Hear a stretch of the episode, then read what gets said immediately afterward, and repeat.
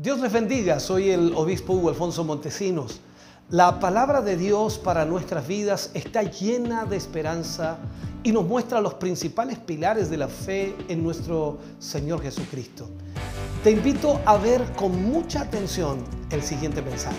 Esperamos que esta palabra pueda bendecir y fortalecer tu vida.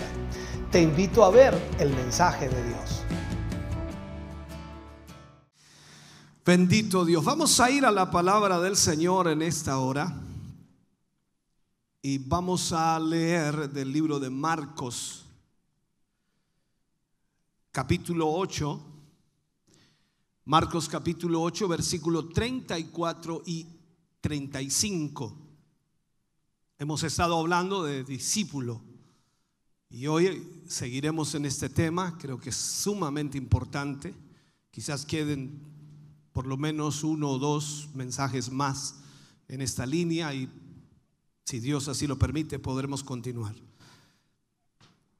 Marcos capítulo 8, versículo 34 y 35. Leemos la palabra del Señor, lo hacemos en el nombre de nuestro Señor Jesucristo. Dice, y llamando a la gente y a sus discípulos, les dijo, si alguno quiere venir en pos de mí, niéguese a sí mismo y tome su cruz y sígame. Porque todo el que quiera salvar su vida la perderá.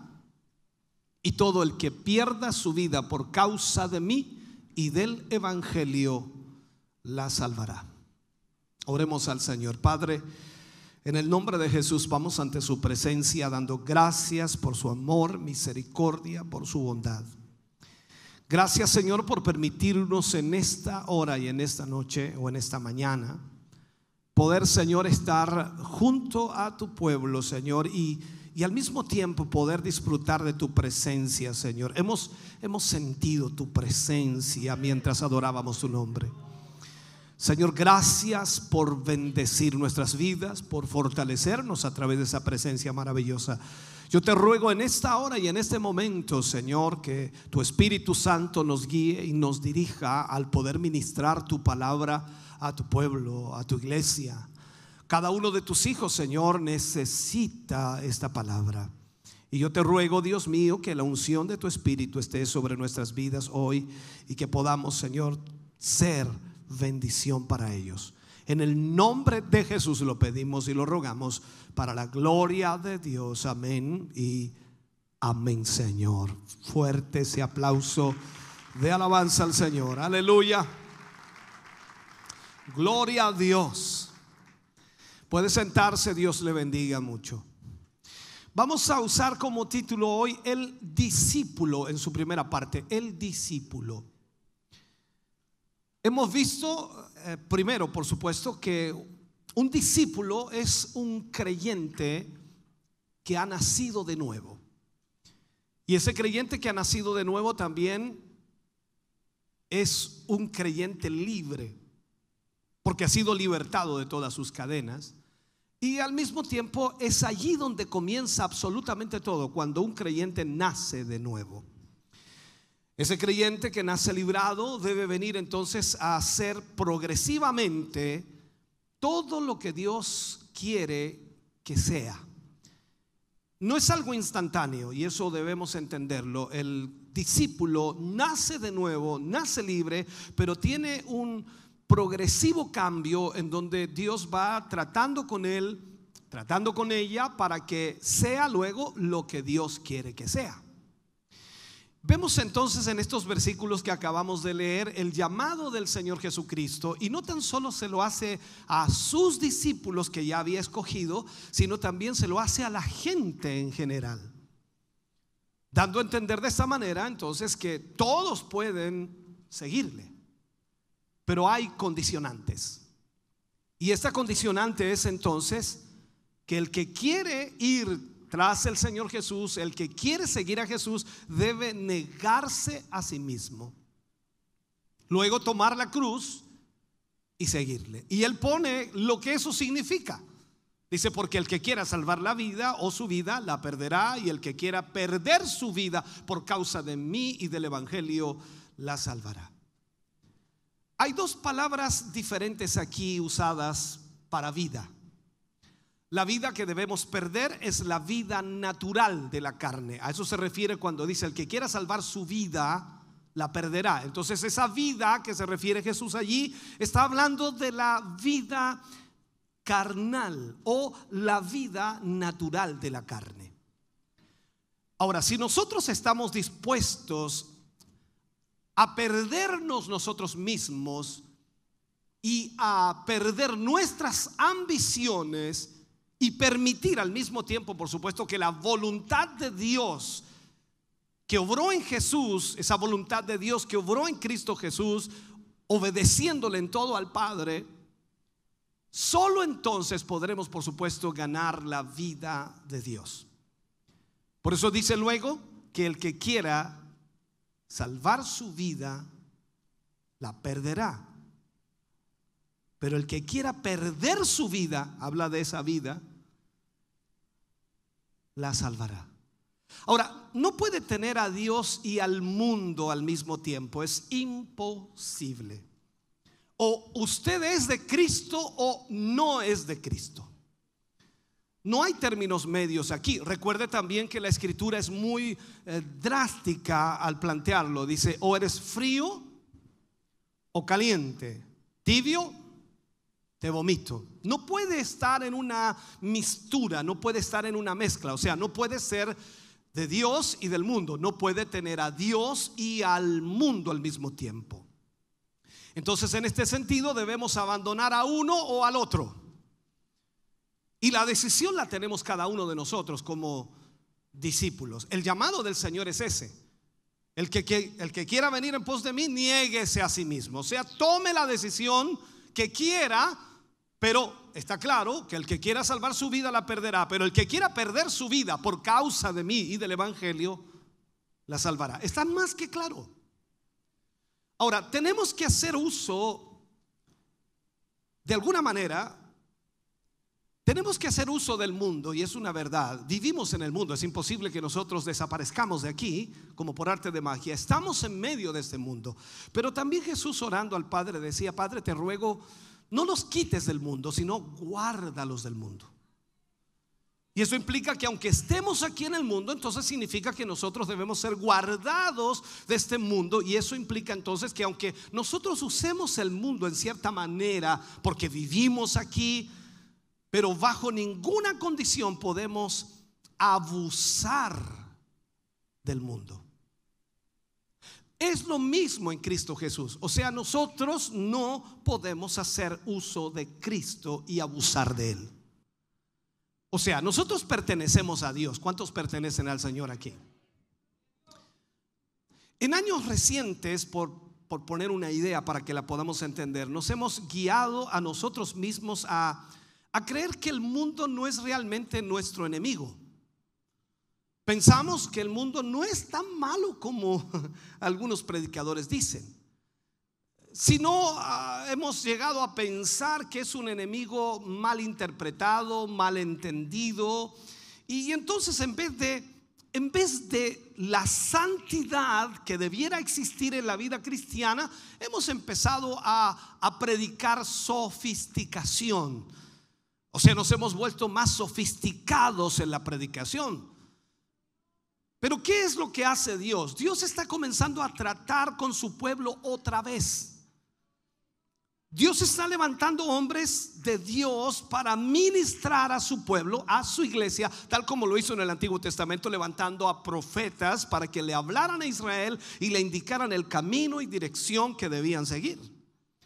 Entonces, hoy día hemos visto lamentablemente y esto es una cosa que nosotros debemos entenderla muy bien, que si Dios está tratando otra vez con su pueblo, significa entonces que las prioridades de Dios están siendo puestas otra vez en su lugar. Que Dios está entonces tomando las directrices necesarias para que esas prioridades que quizás la iglesia, el pueblo de Dios ha olvidado, Dios las está volviendo a colocar en su lugar. Entonces, eventualmente, si lo vemos en la escritura, todo alcanza un punto de aceleración. Todo alcanza un punto de aceleración. A, lo largo de mi vida, hermano querido, lo he visto y, claro, ya como decía eh, antes del mensaje, 28 años de ministerio y yo veo la aceleración de Dios en casi todas las cosas. Hemos visto en la, no evolución, sino en el proceso de aceleración del mundo entero. Desde la canoa, por ejemplo, hemos avanzado, esa canoa de tronco que se hacía para poder navegar, hasta los grandes barcos en los océanos. Desde los aviones más simples que se hicieron, hoy día vemos ya satélites desde la choza de paja hasta las construcciones y edificios más grandes del mundo, desde el rifle más elemental y más eh, sencillo hasta la bomba atómica. Y esto es en los últimos siglos nada más. El mundo ha alcanzado su punto de aceleración, a eso me refiero, su punto de aceleración. Cuando yo era niño, criado allí en Minas del Prado, en un pueblo muy pequeño, polvoriento, no se veía ni siquiera vehículos en realidad, solo caballos y bueyes tirando algún tipo de carreta. Eso era lo que veía cuando niño. Luego me vine a Coihueco a vivir, no me vine, nos vinimos a Coihueco, mejor dicho, y recuerdo que las calles tampoco se veían vehículos y, siempre recuerdo esta anécdota, era del tránsito, yo en el colegio y me ponían en una esquina eh, del colegio a, a dirigir el tránsito. Nunca pasó ningún vehículo, solo pasaban carretas, bueyes y caballos. Y ahí estaba dirigiendo el tránsito. Hoy usted va a Coihueco, va a Minas del Prado y ese pueblo está lleno de vehículos, motocicletas, eh, furgones, camiones y semáforos en, caso de Coihueco. Entonces uno ve cómo se ha acelerado todo esto. Yo estoy hablando más o menos solo de 40 años. Entonces, vemos hoy día que el conocimiento antes, antiguamente, se duplicaba, por decirlo así, en 75 años, estuve haciendo una investigación de eso y en 75 años aproximadamente se duplicaba el conocimiento. Ahora existen más científicos que, que todos los que hubieron antes. O sea, el conocimiento se ha duplicado, triplicado, cuadruplicado increíblemente en pocos años. Y al mismo tiempo, concerniente a la iglesia de Dios, Dios dijo que haría una obra rápida. O sea, Dios está acelerando absolutamente todo para que Él pueda obrar a través de su iglesia. Estamos a punto de ser testigos de la aceleración del propósito de Dios porque Cristo no va a volver por una máquina religiosa desgastada o gastada. Él va a volver por una iglesia llena de sí mismo, de la presencia del Señor. Una iglesia que desafíe el infierno por todos lados. Una iglesia que manifieste su gloria donde quiera que esté. Porque Dios está apresurando absolutamente todo. Y quizás nosotros estamos empezando a verlo ahora. Cuando vemos nosotros en la Biblia, a ver si puedo poner esta reflexión, el cantar de los cantares, nunca se volvió tan real el cantar de los cantares como hoy. Eh, cuando leemos cantar de los cantares, algunos nos, sonrojamos, nos ponemos un poco nerviosos, se habla de muchas cosas que, ay, qué complicado es el libro, ¿no? Para algunos. Y cuando leemos los primeros capítulos, por ejemplo, de Reyes, eh, luego el Salmo 45, vemos la historia que comienza a tomar forma en realidad. ¿A qué me refiero? En Primera de Reyes eh, tenemos a una joven llamada Abisadac o Abisac, que es el nombre correcto. Abisac. Una joven tsunamita de la cual Salomón se enamoró. La historia está ahí en Reyes. Y esta tsunamita fue llevada a Jerusalén cuando David estaba viejo, ya cerca de la muerte. Esta historia es bien importante. Los amigos de David o sus asistentes, la burocracia de alguna manera, o el gobierno de, de Israel que estaba allí, eh, sabían que a David le quedaba poco tiempo, le quedaba poco tiempo de vida. Y es un hecho que al quedarle poco tiempo de vida al rey, el próximo rey que viniera iba a cambiar todo el estamento jurídico, todo lo que existía en el orden, y ellos se iban a quedar literalmente sin trabajo. Así que tenían que hacer que de alguna manera el rey siguiera viviendo, siguiera respirando. Entonces, tomaron consejo y de esa manera ellos decidieron hacer algo. Dice la historia que buscaron vírgenes, jóvenes vírgenes, y jóvenes muy bellas que ellos pensaban que traerían nueva vida al rey. Y Abisac fue una de esas jóvenes. David nunca la tocó, por supuesto, era muy viejo David, pero ella estaba con él para darle calor. Y fue durante esos tiempos que Salomón y Adonías, hijos de David, se, se enamoraron de esta muchacha, pusieron los ojos en la tsunamita.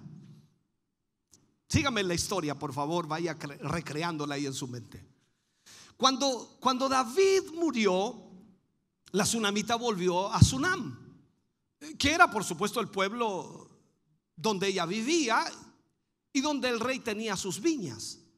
Ahora, Salomón, dice la historia, que se fue a Sunam disfrazado de pastor de ovejas o pastor, como todos los de allí, y ganó el corazón de esta muchacha. Ella nunca supo que era el rey hasta que había ganado ya su corazón. Entonces Salomón amó a esta muchacha profundamente. Todos sabemos que Salomón amó a muchas mujeres. Las concubinas de Salomón fueron mil, ni hablar de las esposas, ¿no? Pero esta joven tsunamita fue el único amor de su vida, por lo que Salomón escribe, por supuesto, en, en Cantar de los Cantares. Qué gran momento debió tener en la vida, por supuesto, de esta joven pobre, porque era una joven pobre de Sunam. Cuando, cuando él volvió a Sunam ya como rey, que había ganado el corazón de ella como pastor y vuelve ahora como rey a Sunam. Qué gran momento debió haber sido ese en la vida de esa joven, una joven pobre, cuando Salomón vuelve como rey a buscarla. Entonces ahí tienes en esa historia una figura perfecta de Cristo y de su novia, la iglesia. Él vino a la tierra, Jesús vino a la tierra, tomó forma de hombre y como hombre Él ganó nuestro corazón. Oiga, me quiebro en esto, hermano.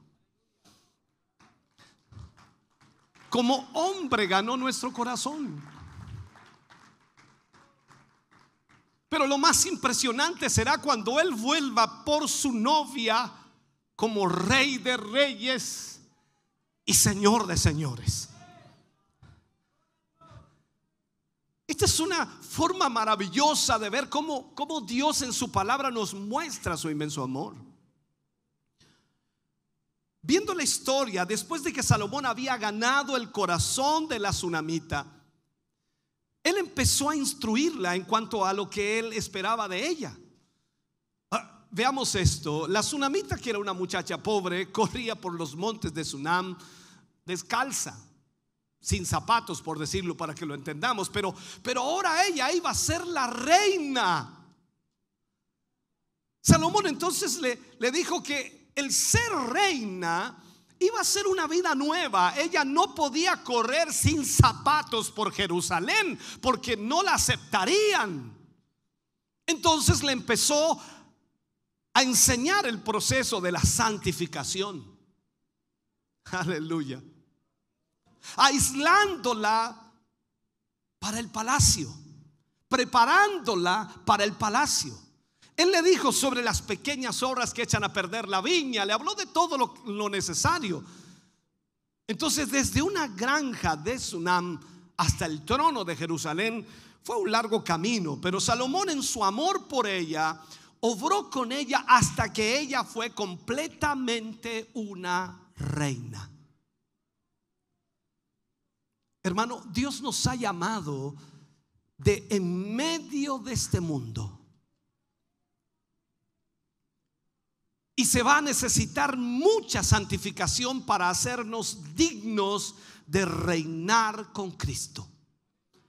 Este proceso muchas veces es lento. Entonces, cuando hablamos del nuevo nacimiento, el proceso santificatorio de Dios comienza en nosotros. Ahí está el comienzo de todo. Alguna gente con mucho celo religioso, y lo pongo así, te quieren santificar antes de justificarte. Pero eso no funciona. No funciona. Dios justifica al impío. Y entonces empieza la santificación. Tú no puedes santificar a alguien mientras no sea justificado primero. Y todo eso en sí es la obra de la gracia de Dios, hermano querido. Entonces ninguno de nosotros, y ninguno, digo, ninguno de nosotros, incluyéndome, es digno de estar acá ahora. Es solo la gracia de Dios sobre nuestra vida. Miremos algo más en la historia bíblica. Cuando, cuando llegó la primera Pascua, y la primera Pascua usted sabe dónde fue, en Egipto, en Egipto.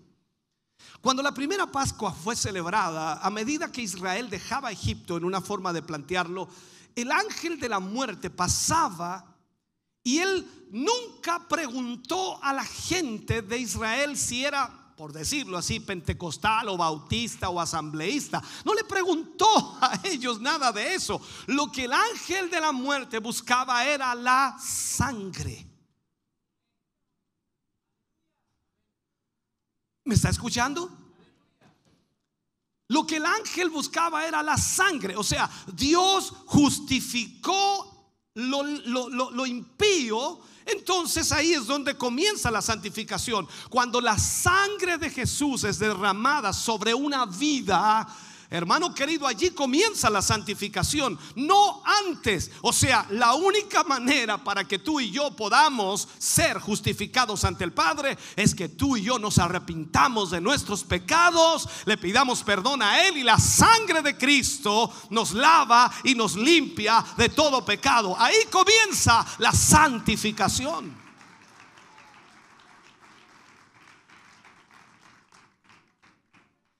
Entonces, si usted y yo hemos nacido de Dios, nosotros que hemos de alguna forma nacido de Dios, somos justificados gratuitamente por su gracia. Gratuitamente. No es que tú tengas que hacer algo. Cuando hablo de hacer algo me refiero a hacer algo para ser justificado o, que tengas que pagar algo. Estamos hablando de que cuando tú te arrepientes de tus pecados, esa justificación llega. Entonces, la mayoría, la mayoría de nosotros, el proceso de santificación es un proceso lento y a veces hasta doloroso. Porque ese proceso de santificación va moldeando nuestro carácter va moldeando nuestra vida. Nosotros somos muy lentos para, para venir abajo o bajo el yugo de Jesús. Jesús dijo que su yugo era fácil y liviana su carga. Su carga era ligera. Pero nos cuesta mucho a nosotros ponernos bajo el yugo del Señor porque están nuestras emociones, nuestros sentimientos, nuestros deseos. Y ahí es donde nosotros nos cuesta ser cambiados. Por lo tanto, a cualquier precio, hermano querido, debemos reconocer que, que si Dios va a obrar con nosotros, nosotros debemos también obrar con Él. O sea, debemos sujetarnos, someternos al propósito y a la voluntad de Dios para que Dios pueda obrar con nosotros. Por eso dije, y lo vuelvo a repetir en uno de los mensajes, la iglesia no está acá para ser convertidos. La iglesia está acá para ser discípulos, seguidores de Cristo. La mayor parte de la herejía en la iglesia es un resultado de poner el énfasis en lo incorrecto. La, gran comisión, cuando vemos nosotros la gran comisión, Mateo 28, 19, por allí, cuando vemos la gran comisión, nosotros debemos poner mucha atención en lo que leemos. La gran comisión nos ordena y dice, id por todo el mundo y predicad el Evangelio a todas las naciones. Pero también cuando vemos nosotros en los originales dice, enseñad a todas las naciones. Ahora, cualquier profesor de gramática que vea esta oración sabrá que el verbo principal allí es enseñar y no ir. Pero nosotros hemos hecho que el verbo principal sea ir. Trataré de explicárselo. Estaba el mandamiento id, claro que sí, estaba el mandamiento id, pero también estaba el mandamiento quedaos. ¿Recuerda usted ese mandamiento? Quedaos hasta que seáis investidos de poder de lo alto. O sea, ¿para qué? Para que fueran capacitados, para que el Espíritu Santo les guiara, para que el Espíritu Santo les dotara de los dones y las capacidades que necesitaban para luego ir. Entonces, algo tenía que pasar antes de que fueran. Las grandes tragedias del Evangelio han sido, hermano querido, el resultado de ir antes de quedarse, antes de esperar, antes de ser preparados. La gente va para representar a un Dios que difícilmente conocen. La gente sale desesperadamente a pregonar, a predicar el Evangelio un evangelio que ni siquiera conocen.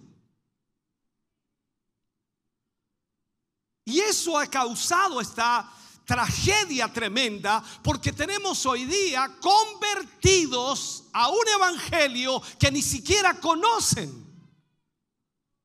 Pero no tenemos discípulos. No tenemos esos seguidores que Cristo dijo, el que quiera venir en pos de mí, Niéguese a sí mismo. Tome su cruz y sígame.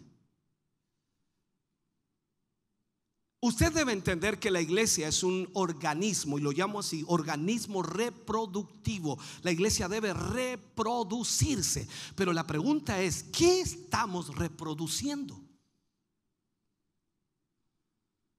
Lo dije también en uno de los mensajes, la, la vida no viene de la iglesia, la iglesia viene de la vida y la vida engendra vida. Eso debemos tenerlo muy claro. La prueba verdadera de los discípulos er, es, hermano querido, que nosotros debemos realmente crear condiciones de vida. No puede ser que pasemos toda la vida cristiana sufriendo los conflictos y los dramas mundanos o los dramas humanos cuando tenemos vida en nosotros.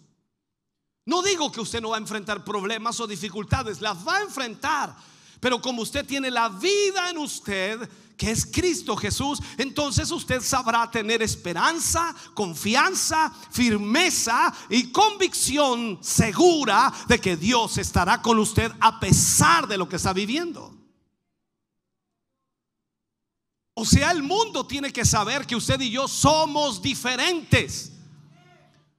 Usted no tiene una religión, usted tiene a Cristo. Usted no asiste a una iglesia por casualidad. Usted viene a la iglesia porque Cristo está en usted y usted es la iglesia de Jesucristo. En su trabajo la gente tiene que notar que usted es diferente. Tiene que saberlo. Esto es como preguntarle a los cristianos, hermanos queridos, ¿se siente la presencia de Dios en su casa? Lo dejo ahí. Analícelo. ¿Se siente la presencia de Dios en su casa? Porque si no se siente en su casa, entonces aquí tampoco la va a sentir. La presencia de Dios debe habitar en nosotros y donde quiera que estemos, la presencia de Dios va a fluir en nuestra vida. Usted va a estar aquí, va a sentir su presencia, va a ir en el vehículo, va a sentir su presencia, va a estar en casa, va a sentir su presencia y Dios va a estar en todo lugar con usted, está en el trabajo y va a sentir su presencia.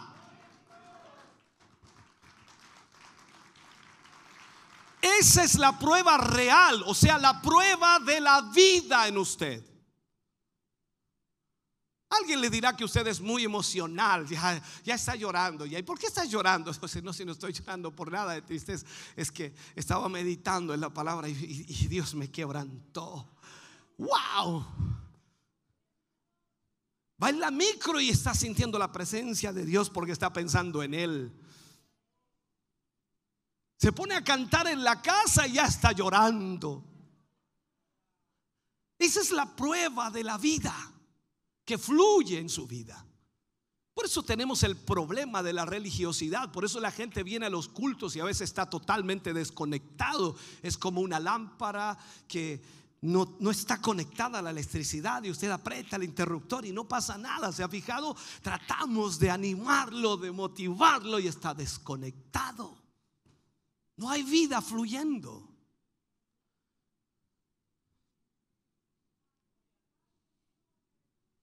Jesús dijo, hermano querido, que un discípulo debe dar fruto. ¿Lo escuchó usted, cierto? Él dijo, por sus frutos los conoceréis. Ahora, el, el fruto es producto de la vida.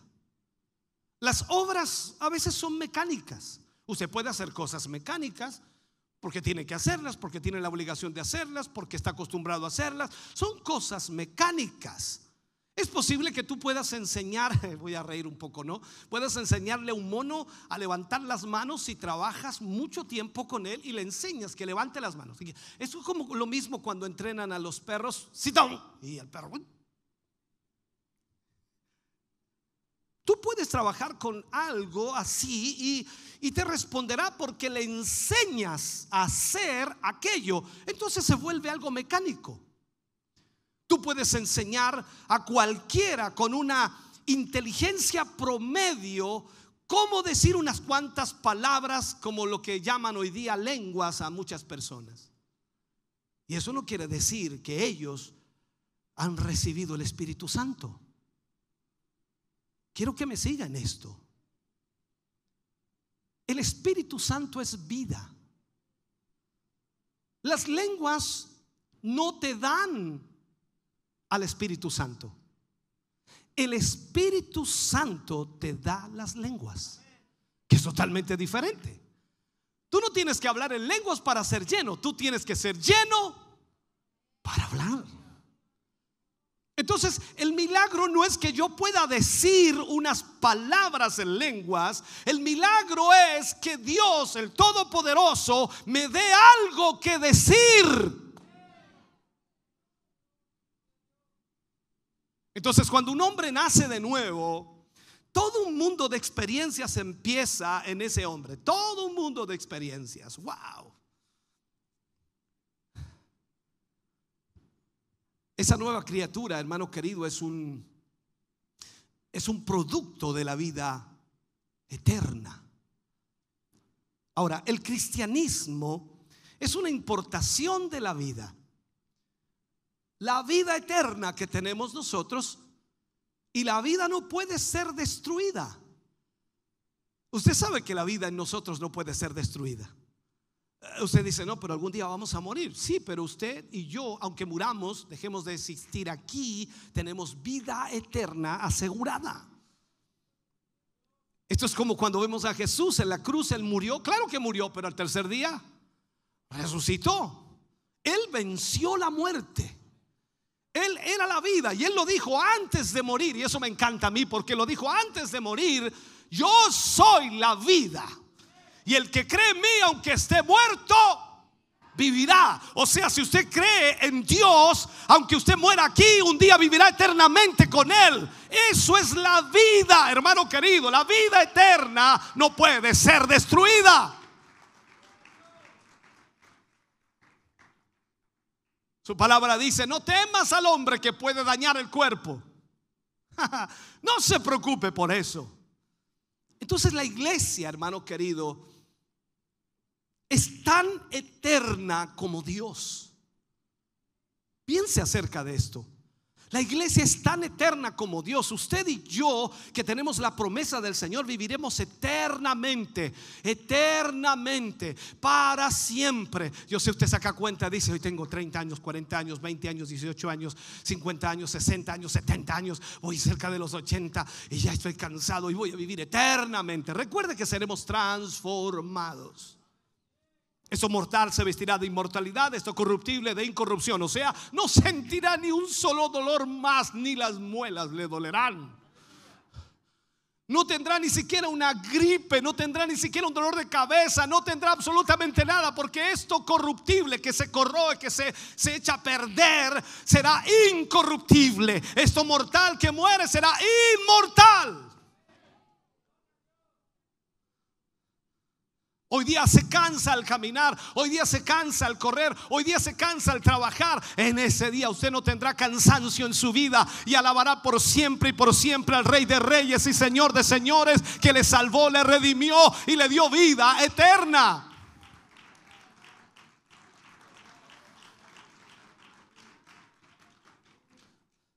Entonces, si la iglesia es tan eterna como Dios, con razón el Señor Jesús dice, las puertas del infierno no van a prevalecer contra ella.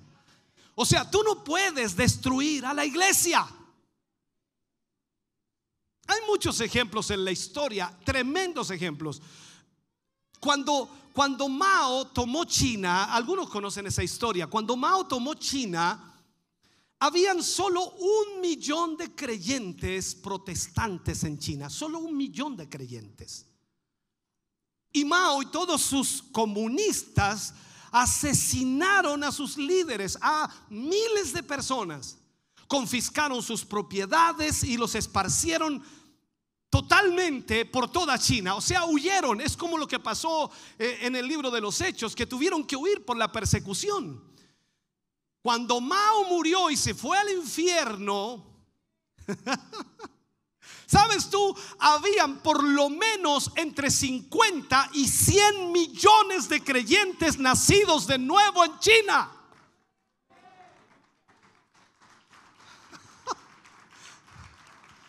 Eso significa que había más de 50 a 100 veces más de creyentes en China cuando Mao murió que cuando él tomó el poder.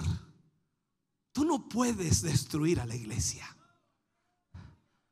Por eso a mí no me asusta que este gobierno o cualquier gobierno del mundo comience a lanzar leyes y de repente salga una ley de, de, ¿cómo le llaman eso? No ¿Cómo se le llama eso? Tapaboca, ¿no? Hay ley mordaza que no te van a permitir decir nada. Tú sabes ya que hoy día no puedes nombrar nada en contra de los homosexuales porque puede venir un abogado y te demanda.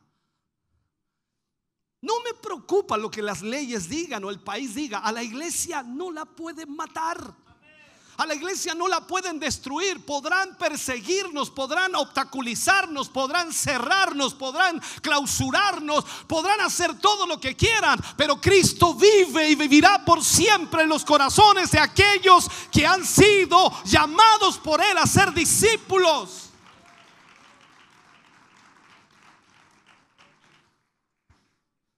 Imagínate esto, siguiendo la historia de Mao. Todos los que huyeron, todos los que quedaron vivos, se reunían y no era una iglesia, no era una iglesia como esta, eran iglesias sin estructuras, eran en casas, en cuevas, en cavernas, en lugares escondidos. No había forma, hermano querido, en la que ellos podían tener reuniones, por ejemplo, evangelísticas. ¿Por qué?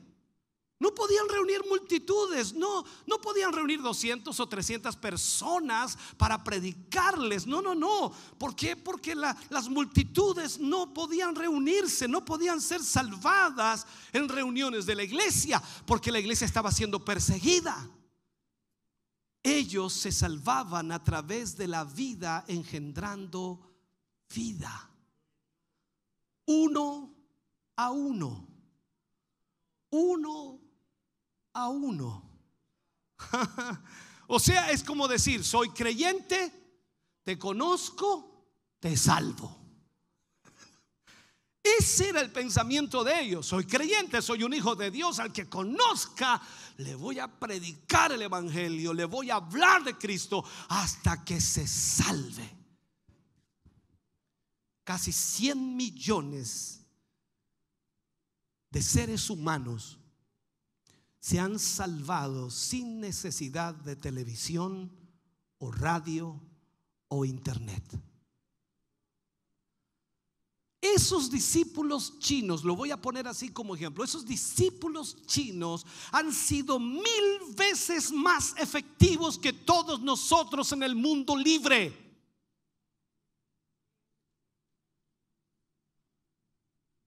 Pasas toda una vida quejándote, sufriendo por tus problemas o tus conflictos y no les hablas a nadie de Cristo, no le ministras a nadie de Cristo, pero te llamas discípulo de Él.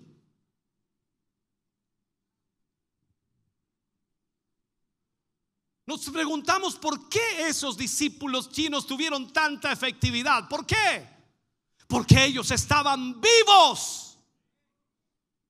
Para ellos no era un juego, era de vida o muerte.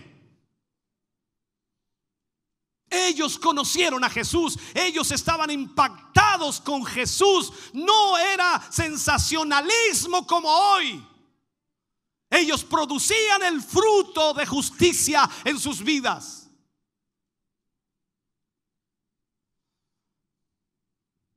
El fruto, hermano querido, como lo dije, es un producto de la vida. Las obras son mecánicas, pero la vida genera vida.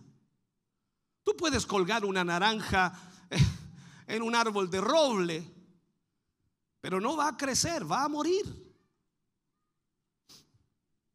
Y estamos viendo hoy día muchas naranjas religiosas en árboles de robles tarde que temprano van a morir.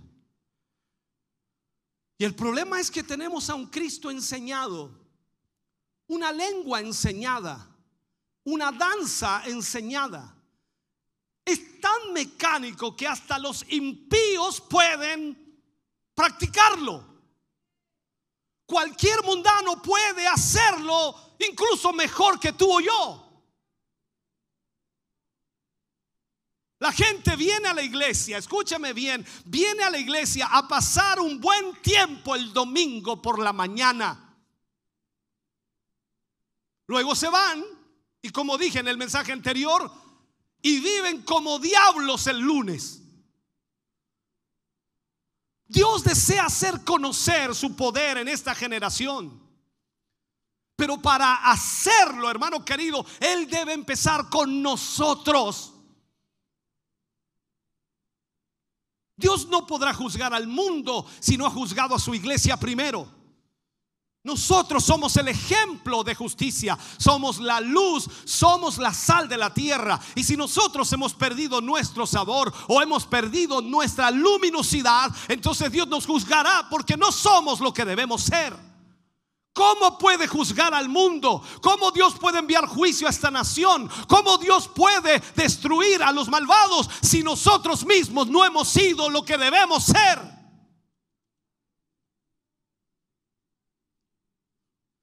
Si nosotros permitimos que el poder de Dios, ese poder santificador, no hemos permitido que opere en nuestras vidas, sin duda no vamos a producir frutos de justicia.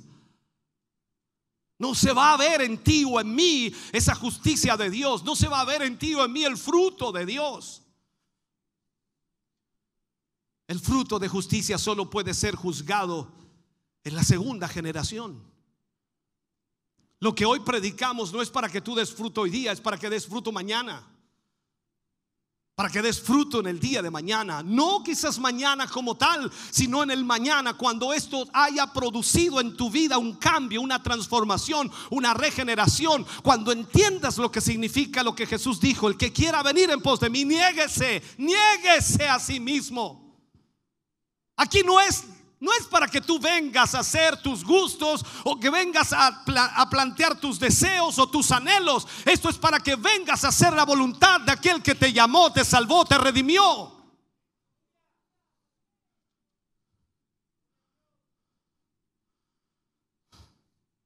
Dios justifica a los impíos. Tú y yo éramos impíos totalmente. Y Dios nos justificó.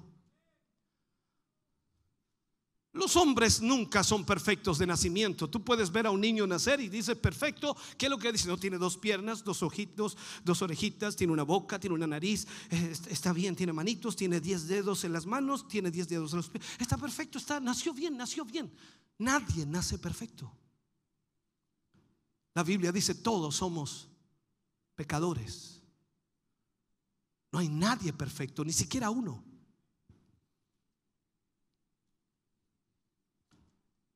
Por lo tanto, aunque la nueva creación existe, si puedo tratar de explicar esto, esta debe aprender, debe aprender que la educación espiritual y también la santificación son exactamente lo mismo.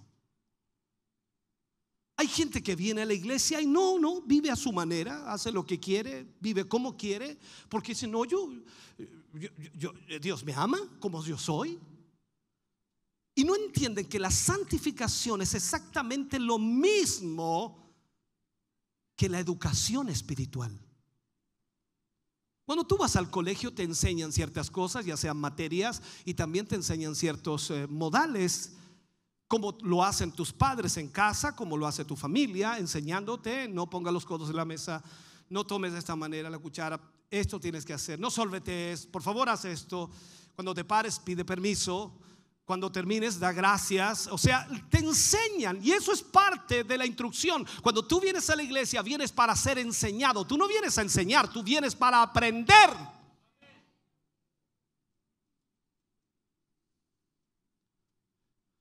Porque olvidamos que la santificación es lo mismo que la educación espiritual.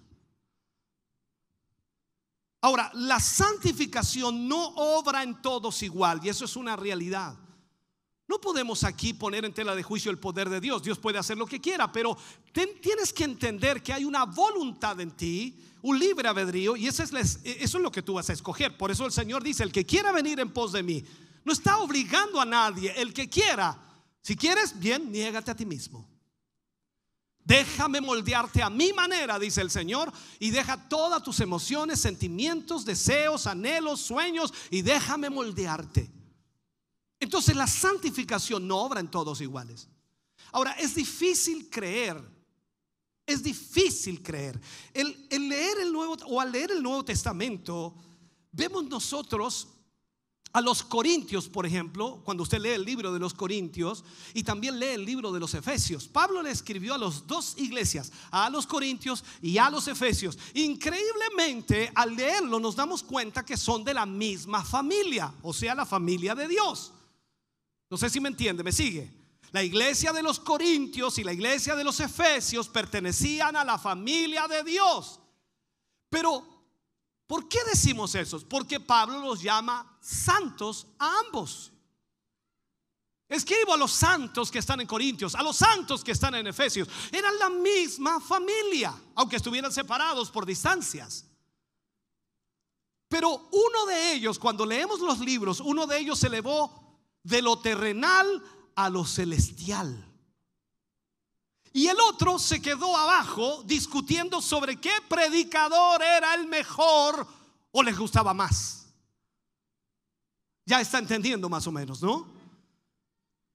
Vemos que en una de ellas, en una de estas iglesias, el hombre ocupaba toda la figura. Porque la carta a los Corintios refleja simplemente que el hombre está allí tratando de gobernar, tratando de hacer, discutir y todo aquello. Pero en la carta a los Efesios, el único hombre allí es el nuevo hombre, Jesucristo hombre. Sin embargo, ambos eran de la misma familia.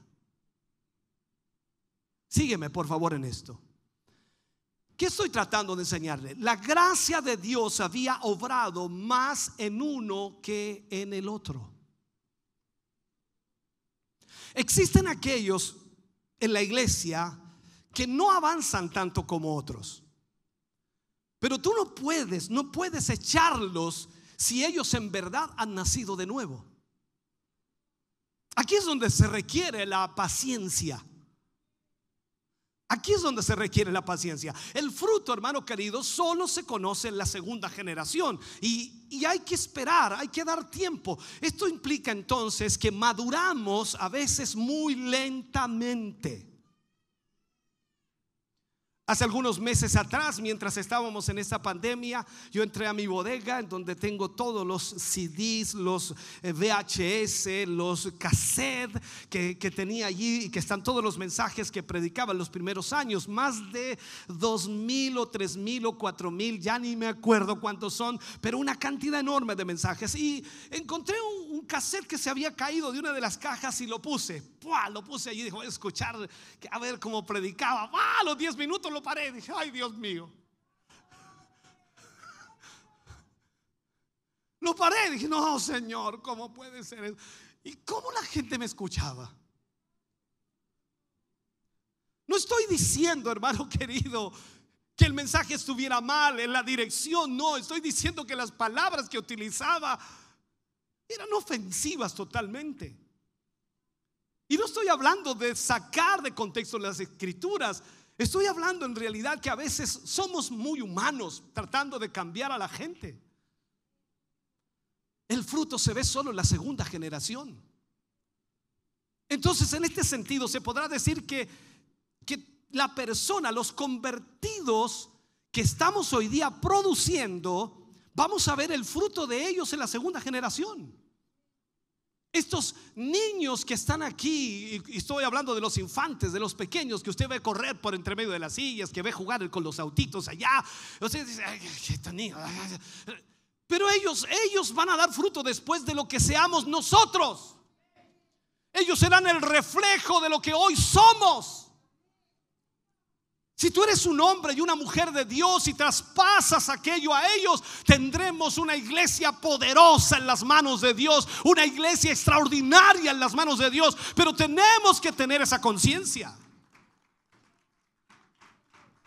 El fruto del mensaje de hoy será la iglesia del mañana. Eso lo he visto por décadas. Llevo más de 30 años en el Evangelio, tres décadas. Y lo he visto, lo he observado. Hemos traído convertidos sin deseo espiritual. Hemos traído convertidos sin deseo espiritual. O sea, significa que usted no tiene ningún deseo de tener una comunión con el Señor. Usted viene a la iglesia porque es un consumidor que lo único que quiere es que Dios le ayude en lo que está emprendiendo, haciendo o viviendo, experimentando. Y usted viene porque el Señor quiere que, o, porque usted quiere que el Señor le sane, le ayude en algún negocio, alguna cosa. Eso está aquí usted hoy día, en la mañana. No digo que esté mal, pero cuando nos desenfocamos y perdemos la noción de lo que realmente es importante, o sea, nosotros debemos estar aquí porque tenemos una necesidad espiritual. Hoy día es lamentable, no se puede tener, hermano querido, tres cultos seguidos porque la gente no, no viene, no está acostumbrada a eso. No, no, no, no, no. Yo voy una vez a la semana, yo no puedo ir dos, ni mucho menos tres. No, no, no, yo no, yo no voy allá tampoco, queda muy lejos, me son 14 kilómetros, ¿cómo se te ocurre? Y aparte a qué hora salen. Entonces, todo eso comienza a decirnos que hoy no se puede hacer lo que antes se hacía cuando habían discípulos. No se puede en su mayoría traer el fruto de ayer al culto de oración. Esta es una realidad, hermano querido. Si, si, tú, si tú llamas a un culto de oración, serás la persona más solitaria en la iglesia. Pero si tú anuncias un grupo de música o anuncias una celebridad religiosa o anuncias en otras palabras a una cantante o, cantante, las multitudes van a venir.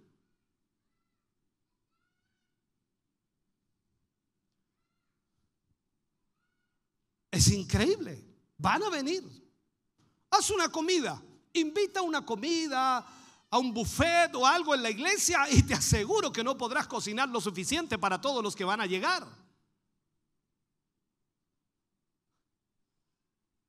Pero diles que habrá un culto de oración. Que el viernes por la noche habrá un culto de oración. Vas a ser el hombre más solitario. Hemos producido una generación de convertidos que se derriten con el primer rayo de sol. No tienen la capacidad de servir a Dios. Porque ellos tienen sus propios planes, sus propios propósitos, sus propias ideas. Cuando me convertí al Señor me enseñaron que Dios era primero.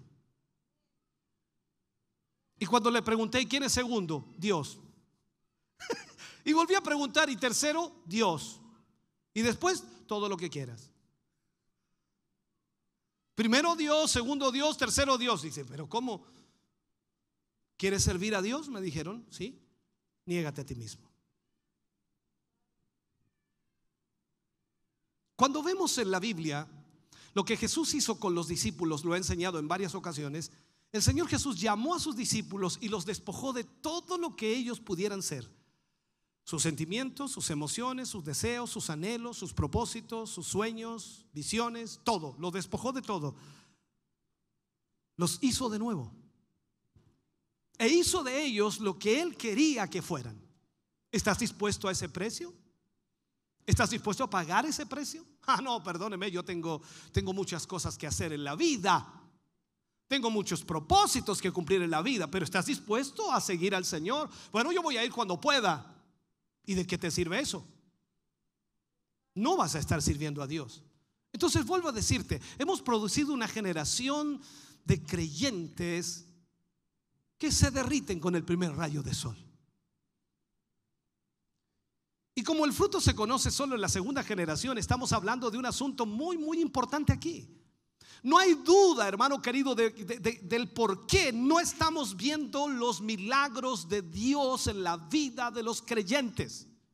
Tú vienes al culto y porque no sientes nada, culpas al predicador o al grupo no sé, algo pasa, no, no, se siente, no se siente, no se siente eso que debe sentirse. Vuelvo a insistirte, oras el lunes, el martes, el miércoles, el jueves, el viernes, el sábado. No oraste en toda la semana y vienes el domingo para tratar de sentir algo. ¿Acaso no has visto en la Biblia que muchos fueron sanados y otros no fueron sanados? Existe, hermano querido, una brecha demasiado grande entre lo que predicamos y lo que hacemos. Si somos, si somos el cuerpo de Cristo, entonces somos Cristo. Así es la realidad. Bíblicamente eso es. Si somos el cuerpo de Cristo, entonces somos Cristo. Y si estamos bien, haremos las obras de Cristo. Eso es lo que debe hacer la iglesia. Lo que Cristo hizo. Y lo que Cristo hizo no provenía de lo que Él decía, sino de lo que Él era. Hoy día nosotros decimos ser pero no hacemos nada. Pablo dijo que somos conocidos por nuestras palabras, oh, perdón. Pablo dijo que no eran nuestras palabras las importantes, sino el poder. Lo dice de otra manera, lógicamente en los versículos dice, no he venido a vosotros con palabras persuasivas de humana sabiduría, sino he venido con poder de Dios. Entonces el poder viene de nuestra conformidad a Cristo o de nuestra semejanza a Cristo, de nuestra comunión con Cristo.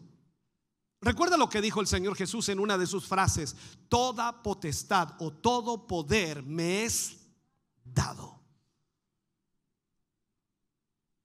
Entonces, como Dios, Él no necesitaba la potestad o el poder el poder le fue dado a él como el Hijo del Hombre, que significa que el poder pertenece a la iglesia. La iglesia de Jesucristo, que representa a Cristo aquí en la tierra, tiene el poder de Dios. Y si la iglesia se somete a Dios y permite que los principios de la palabra de Dios obren igualmente en toda nuestra vida, entonces el poder de Dios estará obrando aquí.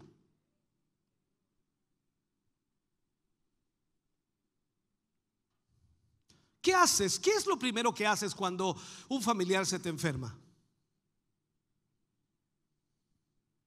¿Qué es lo primero que haces? O cuando tu hijo se enferma, cuando tu hija se enferma, ¿qué es lo primero que haces? Corres al hospital. Corres al médico. No te digo que no lo hagas, pero intenta primero orar. Deja obrar al Señor. A veces Dios permite que esas cosas ocurran para probar nuestra fe, porque estamos en el culto y decimos, te amo Señor, tú eres grande, tú eres poderoso. Llegas a la casa enfermo el niño con fiebre, dice, ay, ¿qué vamos a hacer? Dale esta pastilla, dale la otra, métele esta otra pastilla y, hay que llevarlo al médico. Mira, si está tardiendo, hay que llevarlo al médico. No, pero ¿y por qué no oramos? ¿Quién se va a curar con eso?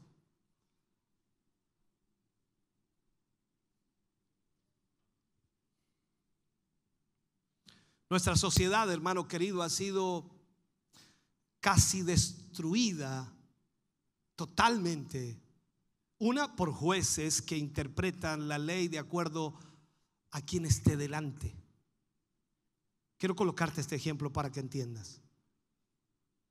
La pena de muerte solo para el pobre, por decirlo así. La ley puede significar una cosa para mí y otra cosa para la otra persona. Y esta situación es triste, es grave. Y, hay muy poco que tú y yo podamos hacer acerca de la situación mundial. No podemos hacer nada. ¿Qué vas a hacer tú contra las leyes que hoy día se están implantando en el país? ¿Qué vas a hacer? ¿Qué hizo la iglesia cuando Pedro fue encarcelado? Solamente oró. Y fue tan excelente su oración, fue tan extraordinaria su oración, fue tan potente su oración, fue tan poderosa su oración que ¿qué ocurrió? Dice que Dios envió un ángel. aleluya. ¿Te imaginas tu oración enviando un ángel ahí al cuarto del hospital por tu familiar que está allí? Un ángel.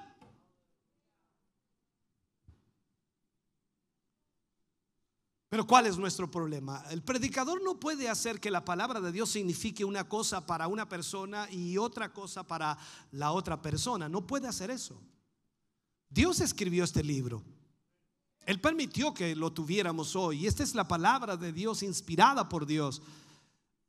Si no te gusta lo que dice, entonces debes hablar con Él, no conmigo. Él la escribió. Yo solo la transmito y trato de someterme a ella en todo lo que dice. Ahora, si no te gusta, habla con él. Dios nos ordenó que andemos como dignos de la vocación a la que fuimos llamados. Tú eres un hijo de Dios, eres una hija de Dios. ¿Cómo andas? Si eres un hijo de Dios, si eres una hija de Dios, debes andar como un hijo de Dios. Y la gente allá afuera debe saber que eres un hijo de Dios, no tan solo por lo que hablas, sino por lo que eres. Hablamos lindo, ¿no? ¿Y cómo vivimos? Entonces cuando vemos esto, es algo muy común, hermano querido, muy común hoy día, es que un hombre de Dios, un predicador, un pastor, diga una cosa desde el púlpito y diga otra cosa en la consejería. El hombre de Dios, el predicador o el pastor, necesita hablar lo que él cree que es verdad desde el púlpito y también en la consejería. Si él lo hace desde el púlpito, si lo hace fielmente, entonces también debe hacerlo en la consejería. En el púlpito, lógicamente a veces baja la unción del Espíritu Santo y es extraordinario cuando eso sucede. Y el hombre de Dios puede ser totalmente imparcial. ¿Por qué? Porque le está planteando lo que la palabra de Dios dice. Y hay gente que le gustará y hay gente que no le gustará. Pero el punto es ese. Entonces en este sentido no puede ser una persona que hable una cosa desde el púlpito y hable otra cosa desde abajo. Ese hombre no puede permitir eso que su compasión o su emocionalidad afecte su mensaje en una situación personal. Él tiene que mantener esa palabra tal como la predicó. Por eso es que el Señor está buscando discípulos. que le sigan. Discípulos que le obedezcan. O sea, Dios lo está haciendo. Un discípulo es una persona que aprende y pone en práctica lo que aprende. ¿Qué ha aprendido usted en todos estos años? Pablo, Pablo habló de que hay personas que eran discípulos, pero que nunca llegaron al propósito, que nunca llegaron al nivel que deberían haber llegado. E, él dijo acerca de aquellos que siempre están aprendiendo, siempre están aprendiendo, siempre están aprendiendo, pero nunca llegan al conocimiento de la verdad. Usted no puede transformarse en eso. Usted debe aprender y ponerlo en práctica. Cuando vemos entonces en la Biblia estas personas que predicaron el Evangelio, que tenían la verdad, pero también vemos a muchos otros que predicaron intelectualmente, pero nunca permitieron que fuera una realidad en sus vidas. Usted y yo no podemos predicar el Evangelio intelectualmente. Este es un asunto, no es un asunto emocional. Esto no es un asunto en donde motivamos a la gente. No somos agentes motivadores. Nosotros predicamos la verdad del Evangelio. Y lo que dice esta palabra es verdad. Y si Él dice que Él sana a los enfermos, Él los sana. Existen características que distinguen a un discípulo que Dios desea o el discípulo que Dios desea. La primera característica de esa persona llamada discípulo se encuentra, por supuesto, en Marcos 8:34. ¿Cuál es la primera característica que aparece ahí? Niéguese a sí mismo. Por eso entendemos a Pablo cuando él dice, ya no vivo yo, Cristo vive en mí. Y lo que ahora vivo en la carne, lo vivo en la fe del Hijo de Dios que me amó y que me salvó. Yo no sé cómo interpretas eso tú, pero, pero hay algo, hermano querido, que es seguro. Significa que el discípulo nunca será egoísta. ¿Por qué? Porque se niega a sí mismo. Eso significa negarse a sí mismo. Nunca ha habido un cristiano egoísta. Nunca.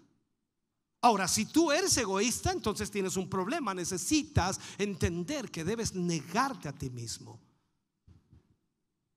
La Biblia dice que el hombre codicioso no puede entrar en el reino de Dios.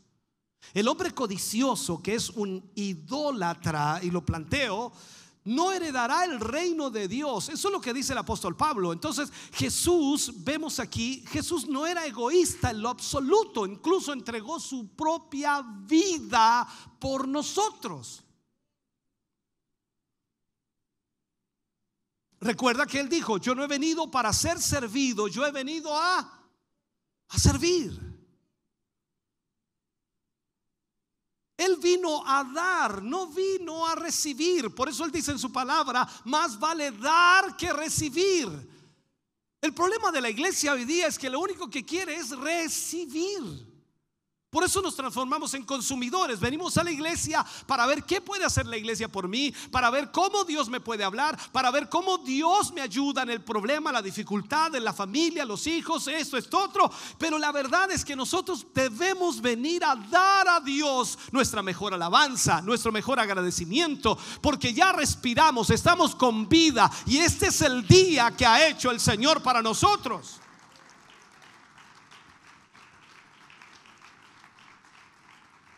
Jesús no pidió nada, lo dio todo. Entonces, cuando una persona nace de nuevo, él viene a ser un participante de su naturaleza divina. Cuando esto es verdad, entonces en el creyente, este tendrá la misma disposición, esa disposición no egoísta que tuvo Jesús. Recordemos algo de lo que dijo Pablo a la iglesia de Macedonia. En segunda de Corintios capítulo 8, versículo 2 al 5, o 2 y 5, mejor dicho, dice que en grande prueba de tribulación, la abundancia de su gozo y su profunda pobreza abundaron en riquezas de su generosidad. Y el 5 dice, y no como lo esperábamos, sino que asimismo se dieron primeramente al Señor y luego a nosotros por la voluntad de Dios. Tú no puedes ir a ningún lugar a predicar el Evangelio si primero no te has dado a ti mismo.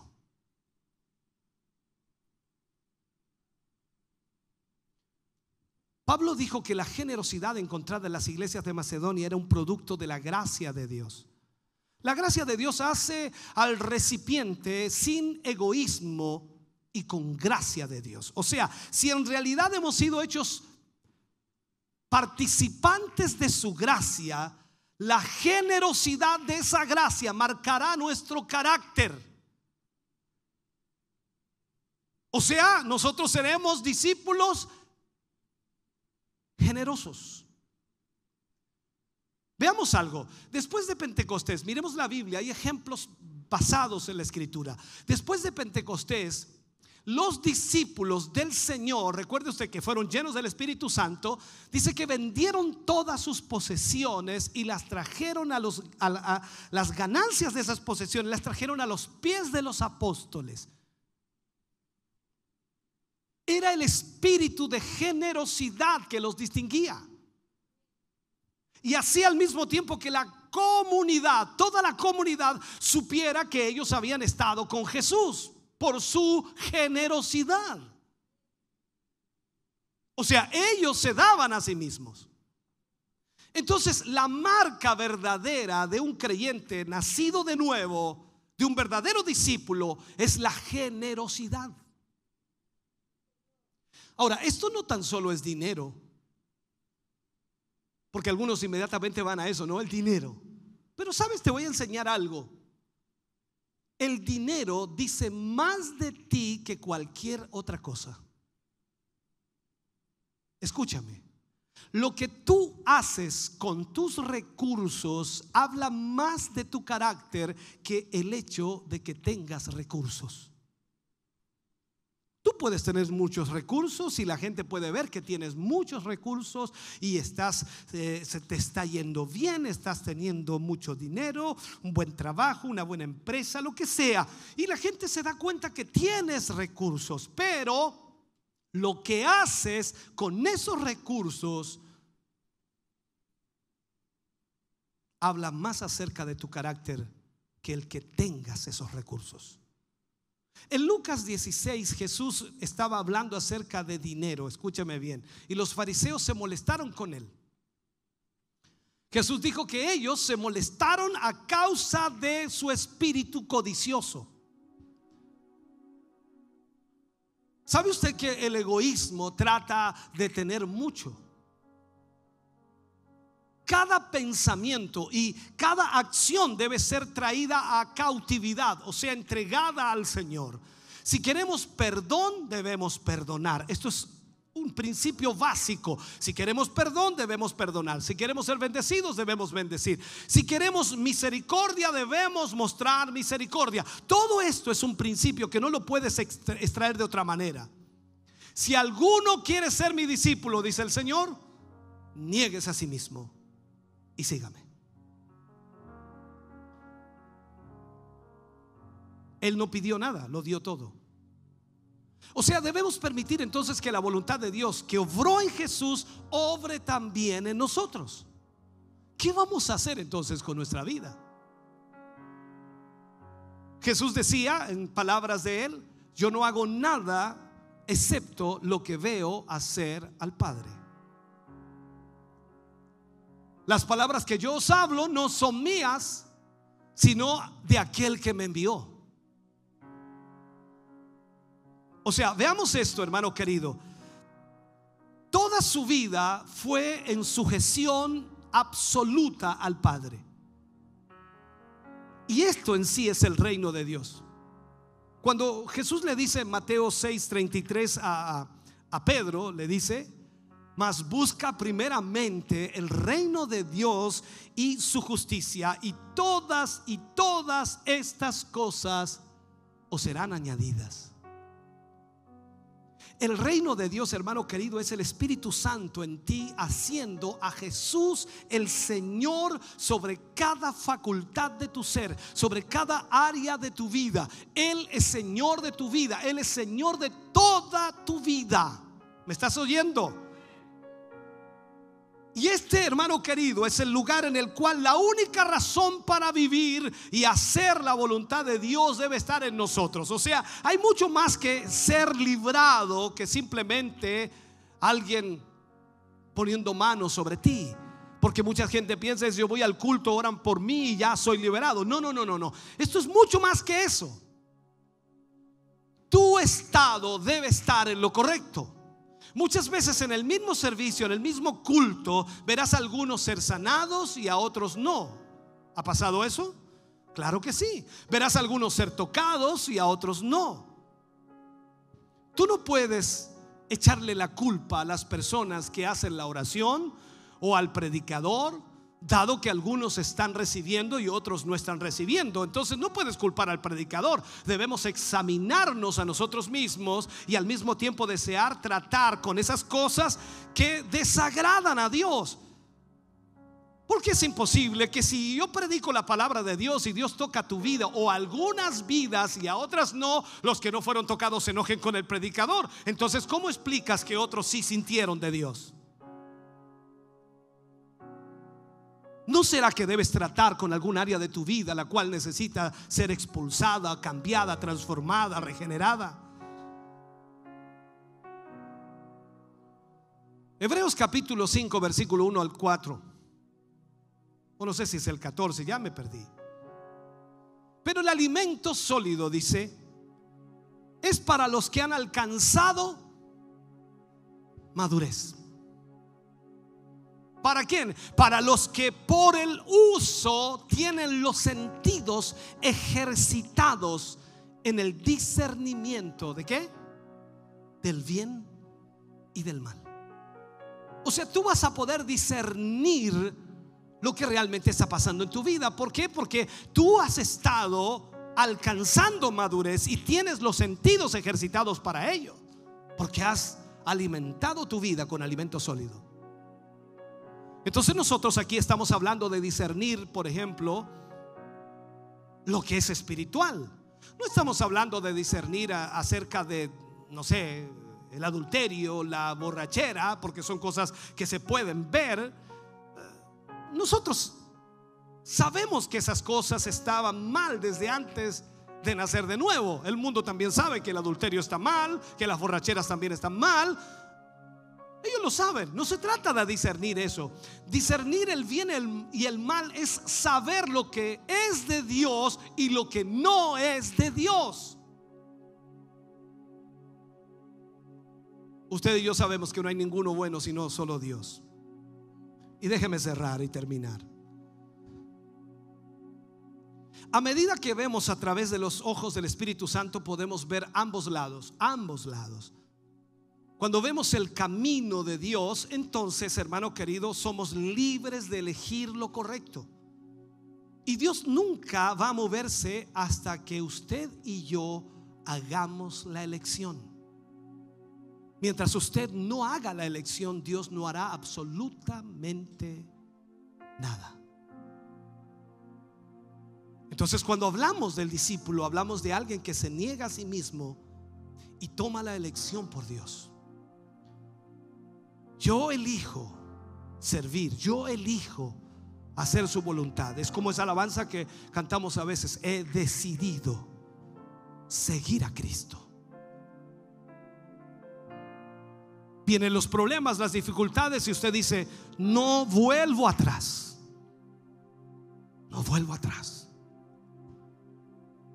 Aunque hayan conflictos y problemas, he decidido seguir a Cristo. Póngase de pie, por favor, en esta mañana.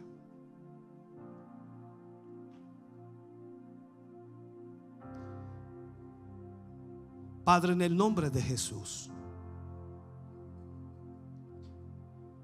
vamos ante su presencia en esta hora. Dando muchas gracias, Señor, por esta palabra, por, porque a través de esta palabra confronta nuestro espíritu, nuestras emociones, nuestros sentimientos. Confronta nuestra vida. Y nos damos cuenta a través de esta palabra, Señor, que no hemos sido hombres y mujeres que hayamos tomado una decisión segura para seguirle. Señor, permita que esta palabra despierte el corazón y vida de tus hijos. Señor, llévanos a ser discípulos tuyos. Gracias por hablarnos y ministrarnos. Te pido, Señor, que permitas a tu espíritu moverse en este lugar y tocar el corazón de tus hijos. Y más allá de las palabras que hemos hablado, Señor, pueda tu Espíritu Santo restaurar la comunión contigo. Padre, en el nombre de Jesús lo pedimos. Amén. Y amén, Señor. Estamos contentos de que hayas visto y escuchado este mensaje. Creo con todo mi corazón que Dios le ha bendecido. Quiero invitarles a suscribirse a mis redes sociales, donde tenemos contenido que le ayudará a alimentar su vida espiritual.